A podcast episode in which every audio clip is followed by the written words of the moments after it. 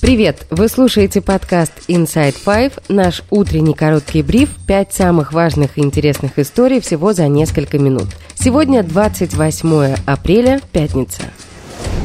Принудительное гражданство. История первая. Президент России Владимир Путин подписал указ, согласно которому граждане Украины на оккупированных территориях и обладатели паспортов так называемых ДНР и ЛНР до 30 сентября этого года должны получить российское гражданство. В противном случае их могут признать иностранными гражданами или лицами без гражданства и депортировать. Согласно указу, те, кто откажутся получать российское гражданство, смогут находиться по месту жительства до 1 июля 2024 года. В документе также прописан пункт о том, что люди, которые будут угрожать национальной безопасности, планировать экстремистские и террористические преступления, могут быть выдворены. Куда именно их собираются выдворять в указе не уточняется. В октябре прошлого года Путин подписал указ, объявляющий военное положение на оккупированных территориях. Этот указ позволяет отбирать у жителей имущество на нужды армии. Также была введена цензура и контроль телефонных переговоров.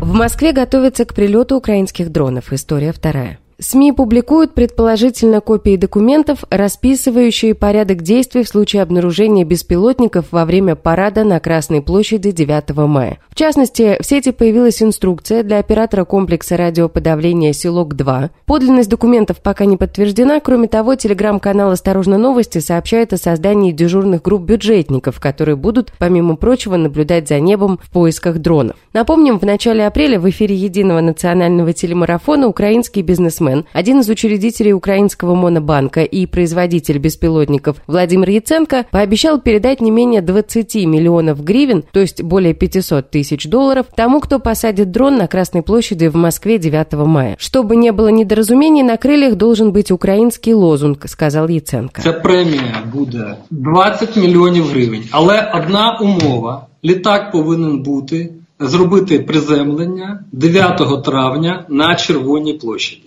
Це повинен бути літак, який буде опізнаний, тобто на ньому повинні бути українські гасла. Як то там Слава Україні, або там Путін ла-ла-ла, або героям слава. С осени прошлого года регулярно сообщается об атаках беспилотников на военные и инфраструктурные объекты в России и падении дронов в разных городах. 25 апреля стало известно о трех упавших в разных районах Подмосковья квадрокоптерах с камерами без опознавательных знаков. Один из них нашли рядом с местом падения украинского беспилотника, который был обнаружен 23 апреля под Ногинском, недалеко от садового товарищества «Заря».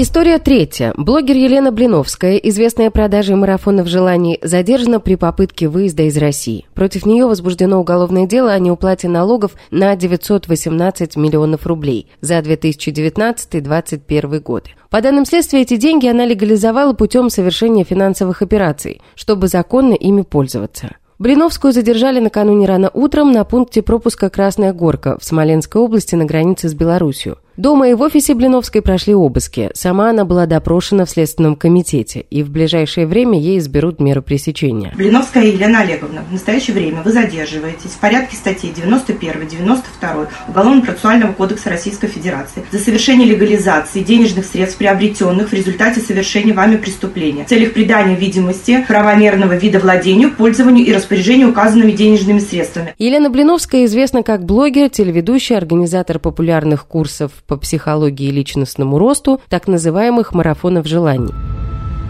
А что вы сегодня ждете от себя? Чтобы вас заставило реально завтра жить жизнью вашей мечты? Сети ее часто критикуют как люди, которые покупали ее тренинги, так и другие блогеры. По оценкам Forbes, в 2020 году аудитория марафона желаний Блиновской составляла 100 тысяч человек, а выручка ее бизнеса 330 миллионов рублей. Не забудем, не простим, вот оно, история четвертая. В конце прошлой недели стало известно, что США отказались выдать визы российским госжурналистам для поездки на Совет Безопасности ООН. Они должны были сопровождать министра иностранных дел России Сергея Лаврова в поездке в Нью-Йорк. Лавров тогда назвал действия США безобразным поведением и заявил «не забудем, не простим». И вот накануне стало известно, что к арестованному в России по делу о шпионаже журналисту Wall Street Journal Эвану Гершковичу не пустили американских дипломатов. В МИД прямо заявили, что это и есть ответ на невыдачу виз виз.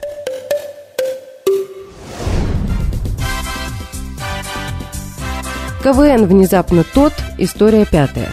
На Первом канале в КВН пошутили про электронные повестки, санкции и преследование журналистов. Стало даже немного страшно за сборную МАИ Московского авиационного института. На этот выпуск высшей лиги КВН обратили внимание пользователи соцсетей. Количество шуток, которые высмеивают происходящее в России, зашкаливает. Вот несколько диалогов из этого номера, который, еще раз подчеркнем, показали на Первом канале. В целях безопасности, пожалуйста, переведите ваши телефоны в авиарежим, а ваши рубли в юани. Женька, вон в ипотеку новый телефон взял. Да что случилось? Уведомление от госуслуг потом посмотрю. Вот с кем сегодня боремся? Ну, с журналистами. Да не, Лешка, я про КВН. Поймите, в этом году мы должны по-настоящему православить науку. Православить? Ну да, сейчас такая ситуация, в науку тоже надо верить. Представляем вашему вниманию первый российский бортовой компьютер с искусственным интеллектом. Усем добрый вечер. Это что такое? Но мы подумали, логично, если искусственный интеллект будет разговаривать дружественным голосом. К тому же с таким голосом было проще 7 миллиардов просить. А Сколково участие принимала? А Сколково? Это то, что осталось после Сколково после санкций? Уважаемый жюри, это не я! Это не нейросеть моим голосом гадости говорит! Да чего вы отмазываетесь, как Иосиф Пригожин? Я уже в интернете. Блин, а что теперь делать? Да ладно, не переживайте, в интернете ее Роскомнадзор заблокирует и все. Роскомнадзор? Вот поэтому и переживаю. Пока это выступление даже можно найти на официальном YouTube-канале КВН. И это все на сегодня. Вы слушали подкаст Inside Fight.